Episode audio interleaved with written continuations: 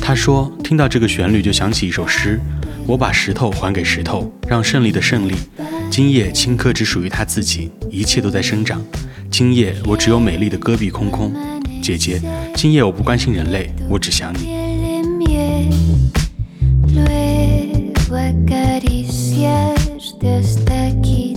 他说：“酒不用喝醉，微醺就行，喝茶也是一个效果。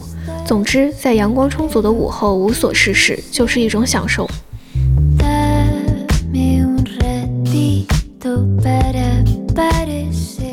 他说：“像被五层呼啦圈包裹沉入水波，像蚕还没有完全包起的茧房。甜美的女声，缓慢的鼓点，多维的电子音效，朦胧的氛围。”产生的化学反应不是具象的柔软，是一种空泛的、让人心痒痒的粉色。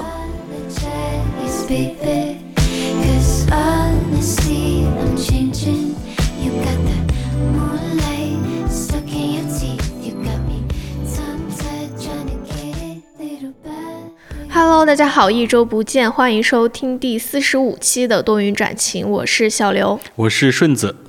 那其实最近是一个很特殊的阶段嘛，嗯，就是毕业季和高考季。那我相信很多人就是在考试啊、毕业的这段时间，就会说想去酒吧放松一下，或者说去感受一下那种氛围。嗯，那这一期我们也请到了很久很久没有来过我们节目的阿 P 老师。Hello，大家好，我是阿 P。那阿 P 老师作为资深的酒精爱好者，之前也是在一家白酒公司上班嘛，所以就邀请他来和我们一起分享这都市酒吧故事会。其实也是因为前段时间阿 P 老师去酒吧遇到了一个非常非常抓马的故事，就是我就说一定要让他来我们节目给大家分享一下。对这个事情怎么说呢？我现在回想起来，我都感觉像拍在拍电视剧一样，因为我当时在酒吧遇到的这个人的身份，是我这辈子可能都会想不到的一个人。其实我就是那天晚上突发奇想嘛，因为本来是想约朋友一起去酒吧的，但是呢，他那天晚上临时有事，然后呢，我就自己一个人独自前往了一家比较小众的酒吧。然后当时去的时候的话，我还挺惊讶的，因为这个酒吧的话一直以来都挺受欢迎的嘛。我每次去的话，其实人也很多，就是属于那种人挤人的状态。但是我那天十一点半到了酒吧之后，发现那个舞池空空如也，一个人都没有。我点了酒之后，就剩下我和那个 DJ 在舞池啊，四目相对，你看着我，我看着你。我当时其实有点尴尬的，嗯，但是我想着吧，我来都来了，就秉持着这种想法，我说我要不就再玩一会儿啊，看一看待会儿会不会人多一点，或者怎么样。然后我就拿着那个酒，我就坐在旁边啊，就是一边喝嘛，一边就是听着音乐，然后就慢慢的摇。后来我就发现哈，有一个男生就是坐在我对面，他就一直在看我。但是呢，我也没有太在意嘛。我觉得做人还是不要太自恋，我就 假装没有发现他在看我。然后呢，我就低头在玩手机。其实这个时候呢，玩手机大家都知道吧？你一个人的时候玩手机，避免尴尬。对，避免尴尬。我就在跟我的一个好朋友啊，就聊天。我就说，好像有个男的一直在看我，怎么怎么样。结果我刚说完这句话，那个男的就过来了，他就坐我对面，就开始跟我搭讪。当然，这种场面吧，咱也说多不多，说少不少吧，还是见过一些的。就开始，最开始还是会有一些距离感嘛，就开始聊天。后来呢，他就说他请我喝杯酒，我说那行吧，你就请我喝酒了，我还是热情一点嘛。然后就开始跟他聊天，他就开始跟我说他的身份，他说所以就是他是什么，就是让人让让你意想不到的身份呢？就是。你看他哈，你就会觉得是一个普通的城市青年，但其实呢，人家是什么呀？人家是一个藏族人啊，这个可能就还是挺正常的。但是他是一个家里有三座寺庙的一个藏族人，而且他以前就是小学五年级的时候，其实就已经辍学没有读书了。为啥呢？因为他舅舅是当地的一个活佛，因为对于西藏人来说的话，活佛的地位还是很高的嘛，所以说就想让他。就继承他舅舅的事业，从小就把他当成了一个喇嘛来培养。但是等到他到了可能十七八岁成年了，他就觉得说，我有自己的想法了，我不想就是继承我舅舅活佛的这个事业，然后他就开始还俗，然后出来去做摄摄影师来了。到了十七八岁的时候，还是最终被外面的花花世界所吸引。对，而且而且他一开始他跟我说的时候，嗯他就说他在东北嘛待了七年，然后呢在广州待了半年，刚刚来成都，所以我觉得他这个人的人生经历和他的一些这个身份还挺魔幻的，我就觉得还挺新奇的。嗯，就是你会觉得他的经历有很多故事，所以你就想和他聊天。就是那从什么时候你会觉得他有一点点那么的不正常？不正常的点就在于，你知道吧？一般我觉得酒吧搭讪，我或多或少我还是会戴上一些有色眼镜的。然后呢，我就开玩笑，我就问他嘛，我说你是不是经常，呃，在酒吧对吧，就去搭讪女孩子？他就说他没有啊，他说我是第一次，说什么我就是很少碰见我自己喜欢的女孩子。我当时本来就半信半疑，后来呢，他就开始跟我聊星座聊天，过程当中还莫名其妙就有了那种击掌的环节。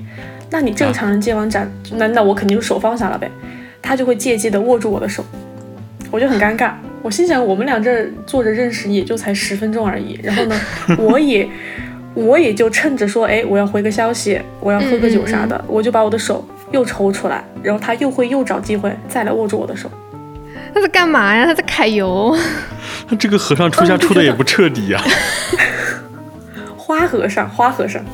酒吧里的活佛济公是吗？而且而且后来的话，就是因为，嗯、我后来是约了一个朋友嘛，就说一起出来玩一下，嗯他就知道了啊，他就知道说是一个男生要过来，他就开始就是那种什么啊，我我我吃醋了，嗯，我不开心了，就这种话都出来了。我就觉得我们俩刚刚认识，可能就是定义为一个，就是就算是朋友吧，就普通的不能再普通的朋友了。你你说这种话，我觉得很尴尬。而且后来就是我那个朋友来了之后，他就开始什么把头靠在我肩上啊，然后又或者说是 就是想想展示出跟我很亲密啊，就这种举动，我就觉得很搞笑。救大命！就是那种你半夜晚上回家之后，你会突然醒来说他是不是有病啊？啊，对，就这种，就这种。所以我那天后来回家之后，我就跟小刘还有其他几个朋友，我就大大吐槽这个人，我说他身份很奇怪，但人也很奇怪。对啊，就是你们才认识多久，他居然连、呃我吃醋的这种话都说得出来，一点边界感都没有。而且最搞笑的是，他真的是就是很快就把自己的一些底都透出来了。我就是可能跟他聊了二十分钟天吧，我连他在成都租房一个月多少钱我都知道了。就是有点心机，但不多。但是不一定是真的。啊真的。人家当时问我说：“啊，你是一个人来的吗？”我说：“对，我是一个人的。”我就说：“我说你呢？”他说：“啊，我没有，我带了我的助手来。”我心想：“你喝酒带什么助手？帮你喝酒吗然后他就说要不要送你回去，是吧？？”对，还人家还有司机，什么呃，你住哪个区？我待会儿让我司机送你回家。我说不必了。好离谱！所以我觉得一个人去酒吧还是风险系数有点高的。对，其实当时我去的时候，我还是很纠结的。但是呢，因为我有一个远在无锡的好朋友啊，他就是属于那种很热爱拱火的一个人，他就跟我说啊，你一个人去酒吧，一个人去 club，有很多的无限可能性，你从来都没有过。说你现在辞职了，你得去感受一下。我说那行吧，然后我就去感受了一下，果然感受到了不一样的风采。其实我在酒吧也遇到过一个很扯的一个事情，就是大家现在就那种精酿啤酒馆是很火的嘛。哦，对，是的然，后我上次就遇到那个有一个人在店里面去骂那个老板说：“你们这个不是不是卖酒的吗？怎么不卖鸡尾酒啊？” 然后就去大吵大闹。我想起之前我和阿 P 也去过一家精酿的啤酒，我们上次去那个童老师他朋友开业的那个地方，他是精酿啤酒吧？然后当时店里还放着周杰伦的演唱会的视频，还挺有氛围的。但确实在那个酒吧里没有看见过鸡尾酒。对呀、我觉得现在酒吧的分类其实还是挺明晰的吧。比如说，有的人他就喜欢去一些清吧啊，清吧里边可能就是洋酒、鸡尾酒、调酒比较多，有的可能就是像精酿的酒吧会多一点。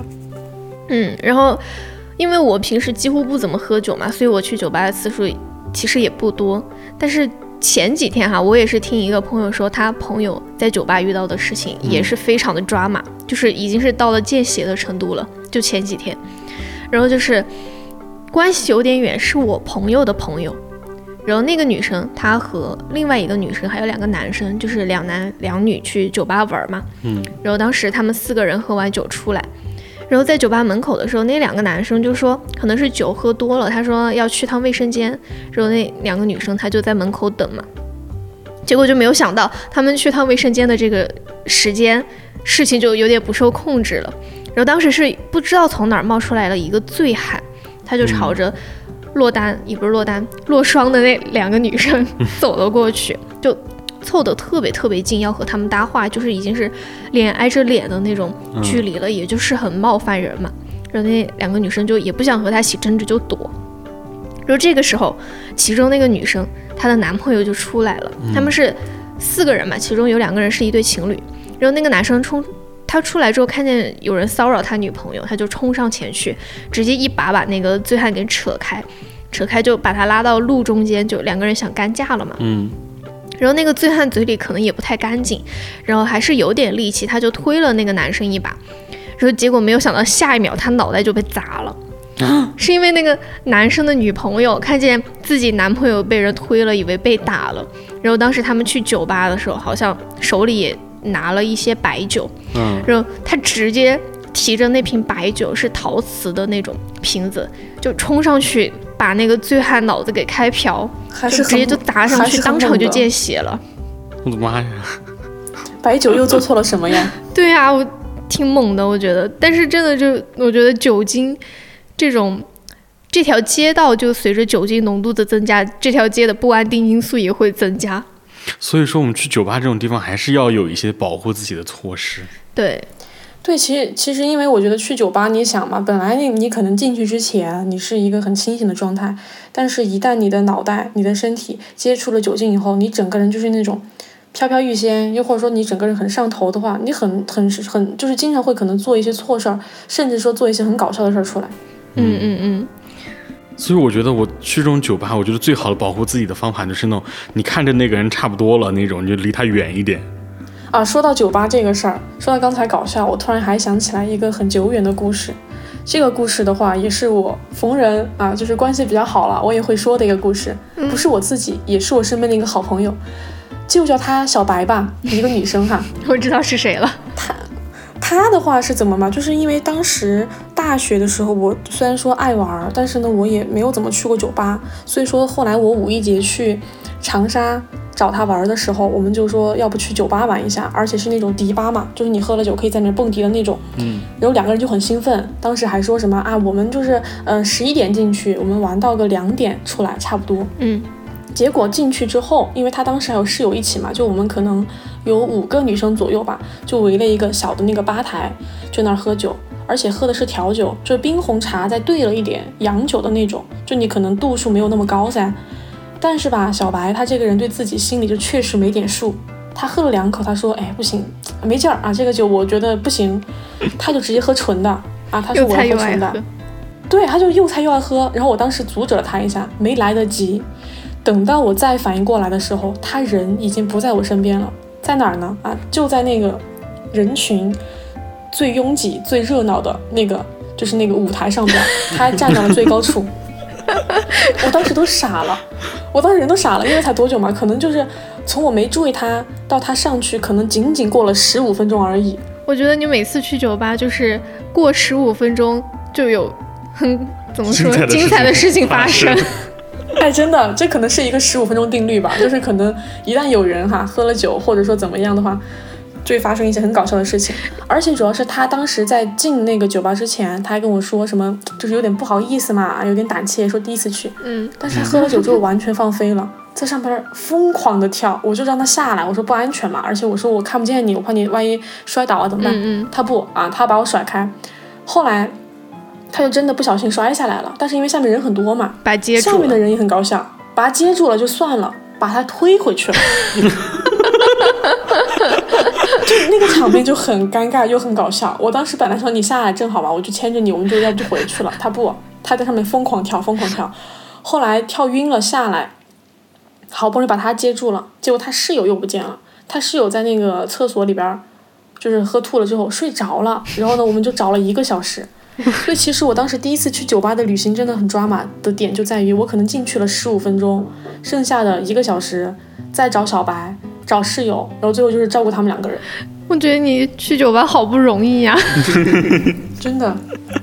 所以我决定以后再也就是能，要不就不带他啊，要不就带他的时候呢，再带另外几个清醒的人，要不然我真的玩的很不痛快。小白是不是就是他喝醉了，还记得他的隐形眼镜是定制的，特别贵，然后让你好好的给他取下来？对他，因为他是他的眼睛度数很高嘛，他是有散光，他他的美瞳就很贵啊，好像六百多七百一副，然后他就会哭，啊，我的隐形眼镜你一定要帮我取下来，然后什么我的假睫毛你要帮我取掉，你要帮我卸妆。就他喝多了，他还对自己的皮肤管理啊，就是各方面的形象管理还是很在意的。所以你们俩日常相处模式真的很像母女，真的就是没有办法，就已已经是有那种无痛当妈的感觉了。然后其实我之前刷小红书的时候，就也被推送过有一种酒吧叫做女士友好酒吧嘛，然后成都有好像有有几家，然后其他很多城市，比如说上海、北京、杭州也有。然后我是觉得。这种女士友好酒吧就是仅限直女和拉拉进入。我是觉得，如果是想第一次去酒吧喝酒的女孩子，可以尝试先去这种酒吧，因为我觉得就是安全系数会高一些。那 gay 呢？gay 不让进吗？不让。就是对，其实因为你先说，你先说。没啥要说的，你说。那你讲，我想说的话，就是因为我觉得女生的这个酒吧的好处就在于，像刚才小刘讲的嘛，安全系数高一点。因为其实之前我在抖音上啊，也会刷到很多，就是教女孩子你怎么在酒吧保护自己的一些啊小 tips。比如说最常见的可能就是啊，我这个喝了酒的杯子要不离开我的视线。或者说，当我上了厕所回来之后呢，我就干脆就换一个杯子了。因为我觉得，说实话哈，我觉得酒吧里边吧，虽然大家看起来啊，好像一个个都挺善良的，但真的是，可能兽性还挺大的啊。你指不定哪个男的背着你就给你干了一点儿不怀好意的事儿。所以说，我觉得女孩子去酒吧的话，真的安全还是第一比较重要的一个事儿。嗯嗯嗯，就是防人之心不可无嘛。然后就像顺子说的那个 gay 不能进女性友好酒吧，你就不知道他到底是不是真的 gay。嗯，对。其实从从从科学的角度来看，其实酒它就真的是一个有好有坏的一个东西。就它可能我看了，他就说酒实际上它你少量的饮酒实际上是对就心脏有一定保护作用的，它会降低你那个心脏病的发病率。因为我知道好像红酒。喝一点对女性的你那个心血管好像挺好的。对，然后就对血管这种也有一定作用，就可以少量饮酒可以维持你的那个血压稳定，就会就会影响就不会让你高血压这种，然后也会那种你少量的喝一点，还防止老年痴呆，这个是让我没有想到的。对，而且它这个是一个相辅相成的一个两面性的东西，就是如果你少量饮酒是可以预防老年痴呆的，如果你过量饮酒的话，你就会导致老年痴呆。这么神奇啊！就是。哎，这个倒是真的。不知道大家有没有看过那个？之前段时间有一个说说大自然是很神奇的一个一个东西，就是说荔枝，荔枝你吃少了会上火，吃多了会也会上火。然后你要吃非常多，你才不会上火啊！就是你你要吃到一定量，它才不会上火。我觉得，哎，但是你说到说到吃荔枝这个话题哈，我昨天刚在那个看到一个新闻，就是一个女生，她就因为吃了太多的荔枝，吃了两斤多吧，她就是低血糖犯了，然后被紧急送往医院。所以我觉得你不管是吃荔枝还是喝酒啊，就任何东西的话，就是一个度很重要。你只要把持这个度的话，我觉得对你自己的身体是不会有太大的一个害处在的。就真的是物极必反那种。嗯，但是我还是很惊讶，她是吃了很多荔枝，结果低血糖犯了。我当时看好像是说，本来说哈，荔枝是那种什么高糖的水果，嗯，然后他吃了之后的话，就是反而会导致他身体当中的某些，比如说什么胰岛素啊，什么东西快速的下降，所以说才会低低血糖的啊，这样，嗯。对，它应该是它应该是那个是高糖的食物，它是刺激你的胰岛素持续分泌，然后胰岛素分泌过多之后，然后你的身体代谢很快，然后你的糖就会很代谢代谢的很快，之后对，就低血糖了。啊，原来如此。嗯，好专业呀，顺子好专业。然后其实还有一种，就不知道你们身边有没有这样人，之前好像有有一个朋友，他就是他的手会不自觉的有一点点抖。这种你一定不能忽视，这种就是你就是可能是跟喝酒有一定关系的，它会因为喝酒一直在刺激你的神经嘛，那麻痹你的神经久了之后，它损伤之后，然后你的手就会一直不知不自觉的抖，所以一定要就是提提前注意这个事情。哎，说到酒，就是刚刚嗯介绍我，因为说啊我是那个资深酒精爱好者，但其实说实话哈，我对我自己的认知就是属于那种嗯比较菜啊，但是呢又喜欢喝，然后呢。还是挺有度的，就我属于可能我喝不了多少，我就会上头，甚至我可能会喝吐。但是呢，我喝吐之后，我就会清醒过来。然后呢，我第二轮的话，我就心里就会就是比较清醒了，我就不会让自己喝醉什么的。然后我觉得我对这个酒精比较爱好，可能也是因为我们家 酒精世家，就我家我爸我妈还有我舅舅，包括说我再往上走的一些爷爷辈的一些什么呃义工啊这些，他们都很爱喝酒，而且像我们家的话。每一年都会去酿那种就高粱酒嘛，我们家是专门放了一个大坛子来装酒的。每天我妈跟我舅就在家里没事儿，可能就会小酌两杯。那刚才我们不是说到了这个酒精对身体的利和弊吗？嗯嗯。这个弊端的话，目前在我们家暂时没有体现出来。这个好处在哪儿呢？好处就在于，我记得很清楚的是，我妈前段时间吧，她就是老是牙疼，就老是发炎。嗯，然后呢，她去就是那个也也去看过医生嘛，然后医生就说了，说你这个哎呀就是老毛病了，你可能平时注意点清淡饮食啊，怎么样的。然后我妈呢就是典型的那种不太听劝的人，她就觉得说哎呀无所谓嘛，嗯，然后还是每天照常跟我舅舅喝酒。然后有一天她就跟我说，她说白酒这个东西真的好，他说他喝了酒之后牙再也没有疼过了 啊，这也行，真的，他说消毒了，他说有。对，他说可能有消毒啊啊什么这个麻醉的作用。哎呀，我说你你行吧，反正喝开心嘛，因为他喝的酒也不会说很过量，反正每天就喝那么一点点，也是挺好的。但是刚才阿 P 说他很菜，这个我不赞同，因为我从来没有看见过他喝醉的样子。我好像看到过。什么时候呀？好像是聚会的时候，某次聚会吧。应该还好吧，我就是属于那种我不会断片。然后呢，我也不会说让自己喝得很疯，我可能会很嗨很上头，因为刚才我不是说了吗？就是因为我如果喝吐了之后，我第二轮再喝的话，我整个人的状态就是可能会更上一层楼啊，可能那个时候的话就会会更更能喝一点了。那其实之前不是有一次，我记得是中秋的时候，对吧？嗯，然后我们就在家里喝酒，然后我是喝的饮料，我就没有醉。然后当时阿 P 就是他可能有一点点上头了，然后喝的又很撑，喝了很多酒。我们当时玩游戏，然后他就吐了之后，他整个人就清醒了，然后他就躺在床上在休息。嗯，然后丢丢妈她就在浴室里面坐着，就是嚎啕大哭。然后我就我和另一个朋友就在浴室照顾丢丢妈嘛。嗯，然后阿 P 他就很悠闲的躺在床上，一边听着丢丢妈的哭声，一边玩手机。还是很很搞笑的，然后时不时发表一两句评论啊，真的，就是有的时候我觉得哈，就是如果说女孩子你要喝酒，你要真觉得嗯我在外边不安全怎么样的话，那你就干脆在家里跟好朋友一起，我觉得这也挺好的，而且嗯这也是一个很好的方式。丢脸嘛，我觉得也就自自家人吧，无所谓。你要在外边又哭又闹的，确实蛮丢脸的。而且我觉得就是如果你一群人要喝酒的话，至少得有一两个就是。千杯不醉，或者说根本滴酒不沾的那种人，就会很很安全。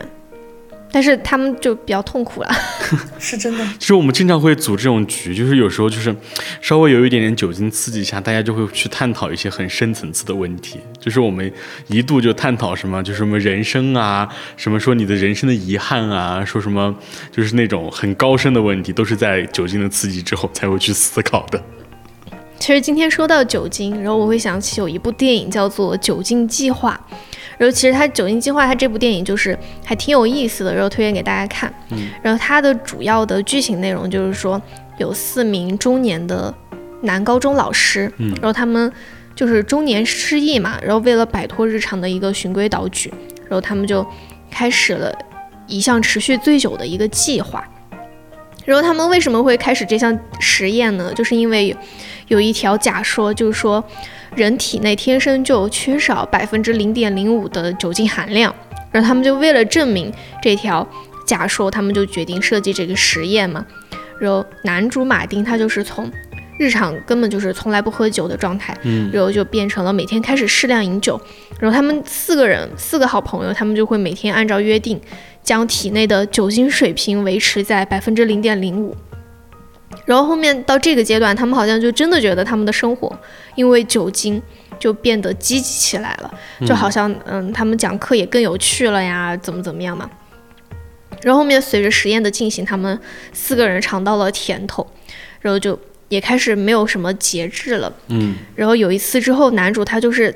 已经是醉倒在邻居家门口，彻夜未归。然后因为过度依依赖酒精嘛，然后他和他妻子也就是分开了。嗯，然后后面就是因为这些挫折，就让他更加依赖酒精。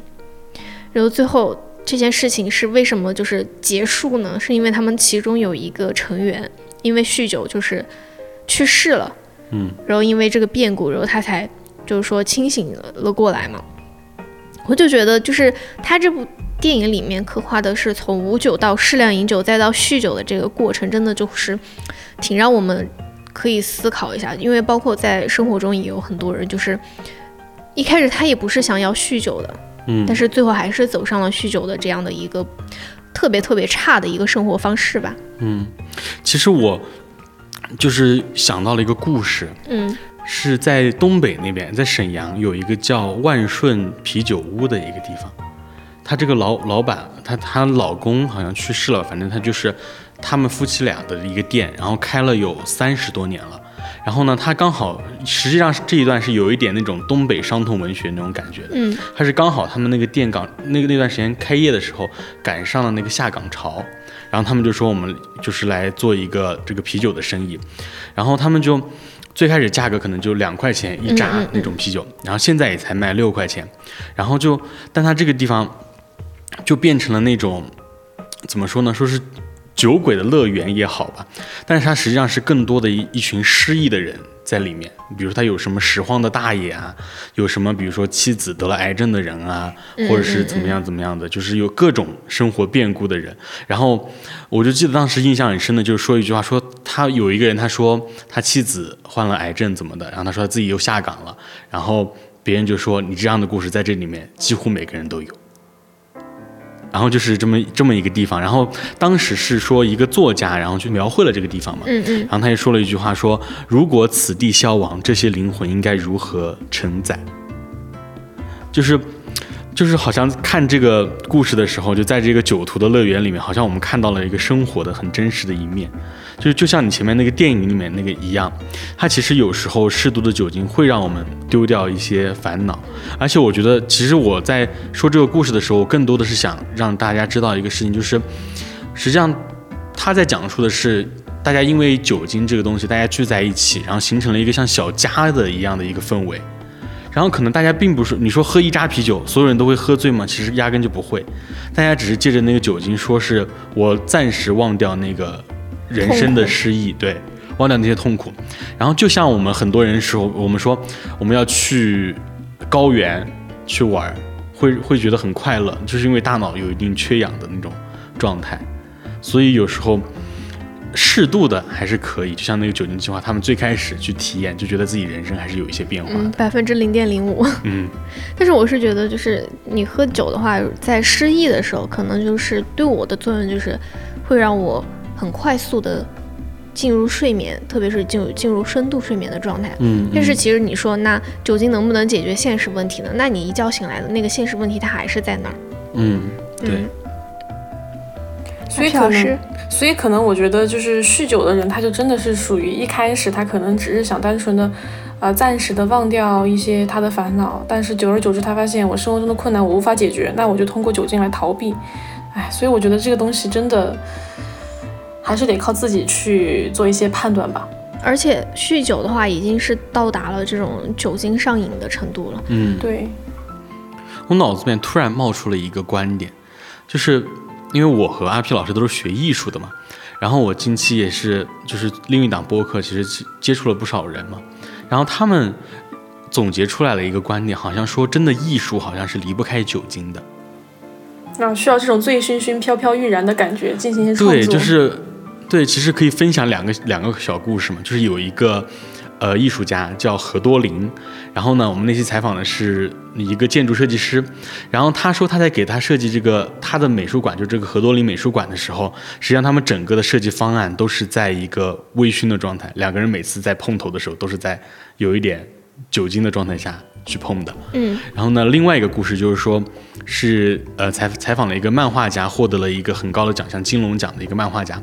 然后他说，在国外的那种漫画节里面，实际上他们会常备的一个东西，就是在那个实际上像一个酒会一样，他会备酒。嗯，然后他说国外有一种习惯，就是可能是我我去签售我的这个漫画书，我会给你再画一个小东西。然后可能很多漫画家就是借着那个酒精，然后就会去创造一些很专属于你的一些小东西，就还挺有意思的。可能是一一点微微醺的这种酒精，对于艺术创作来说还是很不错的。因为你喝多了，其实伤害大脑，对艺术创作有弊无利。对。然后听你说，我就觉得可能微醺是接触酒精最好的一个状态。所以我觉得大家在不过敏的情况下，可以初步的去尝试接触一下。虽然我现在也喝不了。之前说到阿 P，就是你和你们家人们都很喜欢喝酒，那其实我很好奇，不同类型的酒，它会不会有特定适合的人群和场合呢？我觉得这个是会有的，而且有的时候真的是看喜好。像比如说，就拿我们家里人举例吧，像我爸爸的话，他就比较喜欢喝的是啤酒。和酱香型的一些白酒，我妈的话，她就喜欢喝清香的白酒，或者说我们自己家酿的一些高粱酒。然后我的话哈，我其实比较喜欢喝调的一些鸡尾酒，因为我觉得就是味道比较好，而且呢能够让我快速的进入一个很微醺的状态。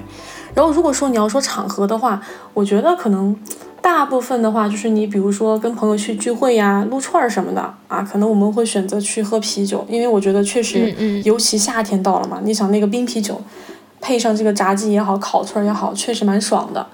但是如果说你要到了那种，对，真的，但是确实很爽啊！你吃不了，但是我可以替你吃，顺子。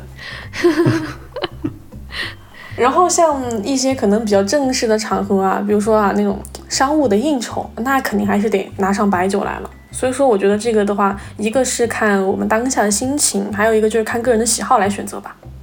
嗯嗯嗯。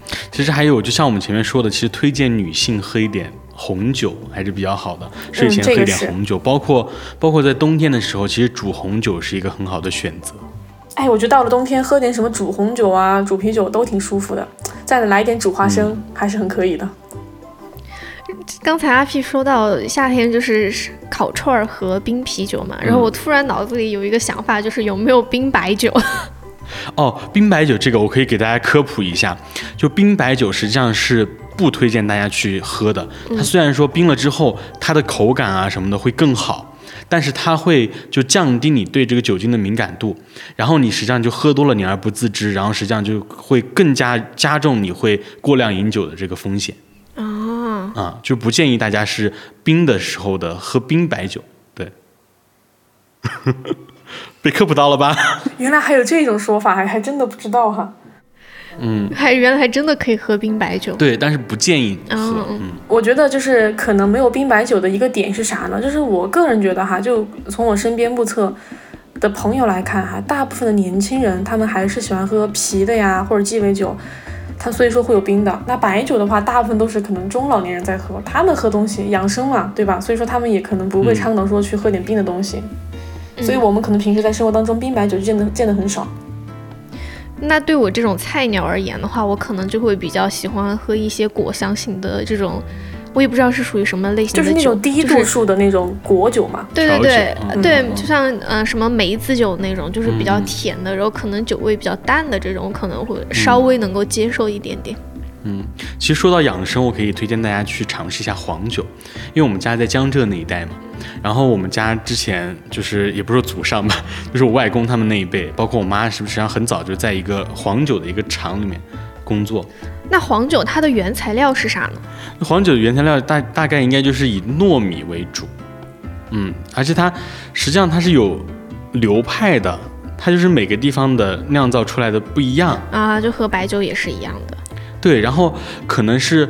呃，然后白酒它实际上再多一些工艺，它是比如说它有什么就蒸馏啊，怎么怎么的这些工艺，它就会实实际上是等于说有一个提纯的过程，反正就是跟黄酒的不一样。嗯。然后我们家可能黄酒实际上也可以用来做菜。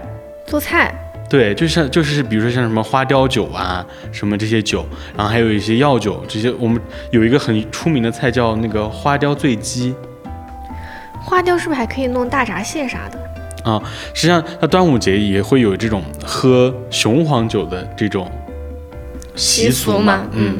然后我我不清楚雄黄酒跟黄酒是不是一个东西。不是不是，我肯定的说不是。啊，然后呃，其实，在江浙那一带就会喝黄酒，觉得很比较养生。然后特别是冬天的时候会喝，就是温过之后的这种黄酒。夏天会不会喝冰黄酒？但黄酒好像我感觉很少喝冰的，而且我觉得大多数场合是出现在冬天。嗯嗯，好像日常好像没有什么夏天喝喝黄酒这样的说法。小刘虽然不喝酒哈，但是我发现他对所有酒的哈，不管是什么种类的，他都会有一个执念，到底能不能喝冰的。被您发现了。那刚才顺子他说的是黄酒嘛，然后我们开头也介绍了说阿 P 之前是在一家白酒公司上班嘛。嗯嗯。那其实我觉得他对于白酒的一些比较入门的一些知识点，他都还是很清楚的。你也可以给大家介绍一下。这个的话就是。为啥记得很清楚呢？也是因为确实让我很很震惊。就是我当时在入职那个白酒公司之前嘛，我对白酒其实没有太大的了解，我就只知道啊，它分什么酱香啊、清香啊，但其实它还分为了，呃，那个什么呃凤香，还有什么药香，还有什么董香型，就它的类型还挺多的。但是因为我们一共有十二种，对，但是因为我们川渝这一块的话，大部分人喝的都是酱香和清香嘛，所以说。可能我们这边卖的比较好的酒的品类也是这两款，那嗯嗯，我当时的话进去让我比较惊讶的话就是价格这一块儿，我如果说讲了那个牌品牌的酒，他们会不会被封杀呀？我到时候。你可以就是举个例子，比如说市面上大家都知道的一个牌子，它的价格怎么样吗？嗯，就这样说吧，就是我们比较火的两大类型的两大头牌儿啊，一个就是嗯毛某台啊，一个就是 Five 良业啊。那他们两个的话，其实毛某台他们的口碑一直都挺好的，就在于他们其实对他们的这个酒的品质和他们的考核很严格，他不会去做贴牌酒。当然哈，也不是说贴牌酒不好，像比如说呃咱们这个小五哈，他去做这个贴牌酒之后，他其实就对他的酒的这个质量的把关就不会那么的严格。他就可能只负责说，哎，比如说你是一个经销商，你是一个厂家，你去做了这个酒之后，我来看看你这个酒有没有其他的问题，问题不大的话，那我就可以给你命名啊，是我这个小五旗下的什么什么名字的一个酒。但其实的话，它的这个对它的价格就是售卖价和成本价就会差非常多，因为之前我们就知道有一家有一个那个品牌。叫啥我就不说不说了吧，反正名字就取的是那种很金碧辉煌啊，听起来就很适合拿去送礼的。它的成本价可能就两百左右一瓶，但是经过它的包装，又经过了咱们小五的这个名声之后，它能够去卖到一千左右一瓶，真的是暴利。对，嗯，所以说如果说大家要去买白酒的话，就一定要注意一下了哈。如果说你买的是咱们清香啊小五的酒的话，你就看它就。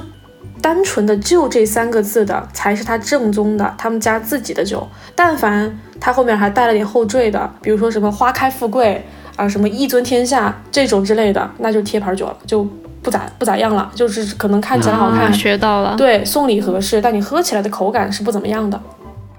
其实像我们家在那边江浙那边，其实最好像两白酒的两大产地最厉害的一个就是四川这边嘛，还有一个就是安徽那边。啊，还有贵州，对，这这三个三个啊，对，安徽那边其实也产很多白酒，就很多品牌的白酒。然后，其实很早以前，就是我妈在工作的那个地方，它也是一个一个酒厂，嗯，它实际上在这个工艺上，它实际上没有没有太多的区别。现在很多实际上就是在品牌效应嘛。它的原材料啊，或者说它的工艺，因为说没有什么太多的技术壁垒了，因为酒也做了很多年了，它顶多比如说像真的是像嗯阿 P 说的那些大品牌的那些，它是因为当地的那个气候，然后风土啊什么的，然后包括它的用的一些原材料，导致它的酒品质会比较好。但是你实际上你去买那种价格就是中等水平的，或者中等一些偏下的这种水平的酒，实际上它是没有太多区别的。嗯，然后很多，比如说你觉得它这个酒可能是品牌没有那么没没有那么高，没有名气没有那么高，然后实际上它的酒的品质，可能就是真的是跟说大品牌的低价的白酒，实实际上是一样的。如果你说到这个，我想起之前不是阿 P 他入职那家白酒公司的时候嘛，嗯，然后我说到时候过年的时候可以在他那儿买酒，就因为我家我爷爷他很爱喝酒，他每天都要小酌一两杯，我就说去阿 P 那儿买酒嘛，嗯，然后还没有到过年的时候，阿 P 就已经又换工作了，火速火速跳槽了已经，对，那个时候你已经跳槽了。真的。那就是如果白酒的话，是不是就是不推荐日常聚会的时候喝呀？嗯，我觉得这个看场合吧。你如果说家庭聚会的话，你家里有长辈什么的，我觉得还是挺适合你拿来哎大家喝一喝。你如果说是跟朋友聚会，除非说你朋友当中有特别喜欢喝白酒的，大部分我觉得大家可能还是喜欢喝一些啤的呀，或者果酒之类的吧。啊，我之前好像是忘了是哪一次，嗯，是去祭拜还是怎么样嘛？然后当时我姨妈她就有手里就拿着一小瓶祭拜的那个白酒，嗯，她就说抿一口就不用喝很多，就抿一口，嗯，然后那个味道我现在都还记得，就是真的是辣翻了我的天灵盖。就真的接受不了白酒的味道。我也是啊，虽然说我在白酒公司就浅浅的上过一段时间班，但是我对白酒我就真的爱不起来。我它那个口感，反正我就是喝不来，我就老觉得辣嗓子。嗯，它的香型我也是品不出来的，我只会觉得啊，我也觉。得，我也觉得。那你有没有推荐的一些嗯种类的白酒呢？种类的话，其实你如果说还是看还是看你平时接触的多不多啊。如果说你就是想小酌的话，我觉得可能清香型要比酱香的喝起来舒服一点，而且清香型的话，它选择的这个白酒的度数相对来说会更多一些，比如三十八度的呀、五十二度的呀、五十六度的，这些都是能够选择到的。五十六度这也太高了吧？是不是七十五度就已经是酒精了？七十二度，现在白酒好像比较高的是七十二度白酒。我的妈呀，谁敢喝啊？这个喝喝喝那么一小口直接倒下，这也太高了吧？真的。其实更多的白酒，它还有白酒去看那个酒花，然后去品它的香型啊，对怎么的反正这个具体的呃我也不太清楚，但是它是实际上是有一个有点像品茶的，是有一个完整的一个工序的。嗯嗯，最近我不是解锁了拍花花草草的 DNA 基因觉醒嘛，嗯可能就是到一定年龄之后才会就是去觉醒这个品酒的这个 DNA 基因。对，所以我们今天就聊了很多嘛，其实从最开始就是酒吧到后面白酒，对，然后就是从这个引入到说生活当中是不是必须要有酒这个话题。我觉得不是必须的。但是我觉得也离不开它。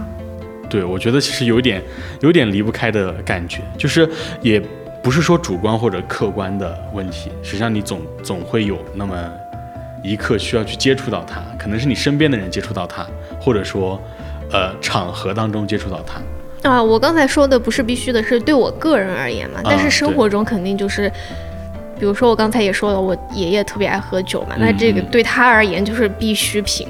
嗯，其实就我就拿我前面说到的那个万顺啤酒屋的那个故事，嗯。来作为今天最后的结尾，就是可能我们在小酌之后，或者说哪怕是酩酊大醉的时候，我们去短暂的忘掉了那些我们的失意或者不开心的事情之后，但是等我们酒醒之后，还是要回到真实的生活当中，那我们就是要把那一刻忘怀的时刻给记住，然后重新开始自己最真实的生活。是的，因为就是酒精并不能帮你解决现实的问题和困扰，嗯，而且就是掌握那个度其实也很重要。是的，所以说虽然说我平时就是说着自己很爱喝酒哈，但是我觉得我喝酒的大部分的目的都还是为了想让它给我带来一些快乐。所以说我觉得酒精吧，就是咱们适度接触啊，快乐就好，不要让自己就喝的太多啦。你在这个大马大马路上，什么你打滚撒泼的也蛮丢脸的。希望大家日后的人生当中，每一次接触酒都不是因为失意，而是因为喜悦。哇，然后我还想到一句就是希望大家都能够做酒精的掌控者，而不是被酒精掌控。是的，嗯那这一期的多云转晴到这里就结束了，我们下期再见。哦，然后最后就是这期节目是在端午节上线的嘛，嗯然后也祝各位听众端午安康，拜拜拜拜拜。